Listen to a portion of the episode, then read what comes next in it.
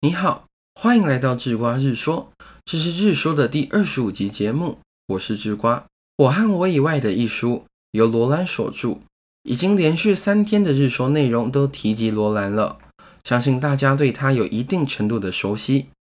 这本书啊，算是一本自述型的自传，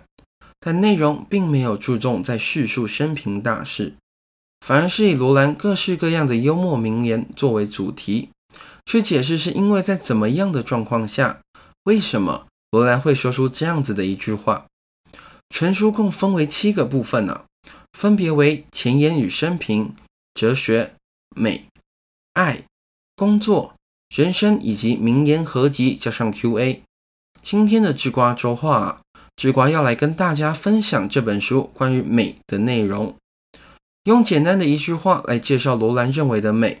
那就是。想要变成自己所喜欢、最理想的自己。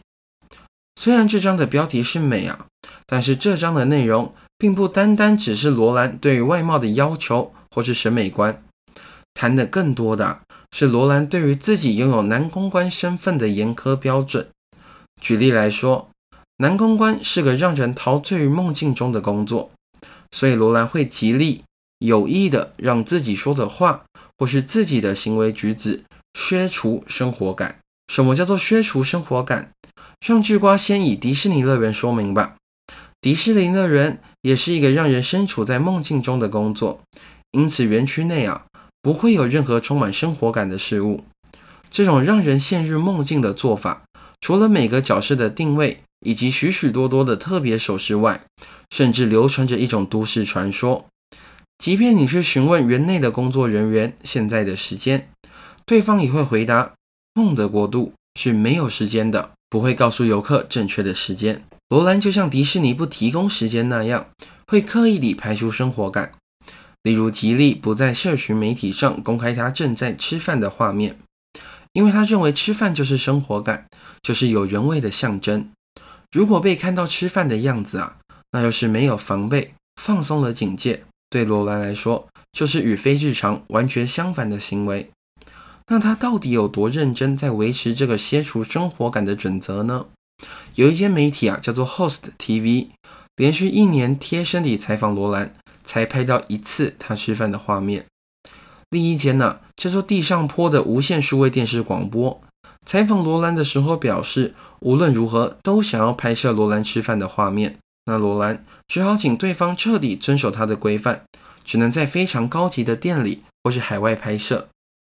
听到这里啊，如果是有在追踪罗兰的人，应该会提出反对的意见，因为在罗兰的官方 YouTube 影片中就有他吃饭的样子，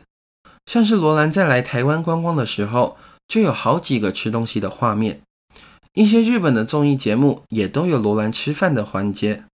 但这个啊，并不是罗兰放弃自尊了，这是因为罗兰早就在二零一八年末隐退，开始转任艺人以及企业家。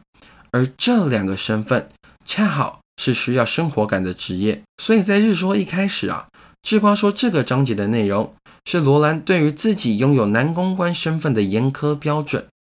当这个身份开始转变后，自然用来评断自己的标准就会改变。但是不变的是，这个标准依然严苛。那对罗兰来说，什么是美啊？智瓜认为，优雅的做好自己。这是罗兰对于美的标准，而做好自己的标准是由那个时期的工作状态决定的。罗兰是这样说的：和角色扮演一样，就算只想在摄影机拍到的时候才彻底扮演好该角色，也是有极限的。唯有从日常生活中就彻底扮演好该角色，才能呈现出好的演技。所以啊，男公关有男公关的标准。企业家有企业家的标准，但这个标准一旦确立，那么执行到底，优雅地达到这些标准，就是罗兰所谓的美。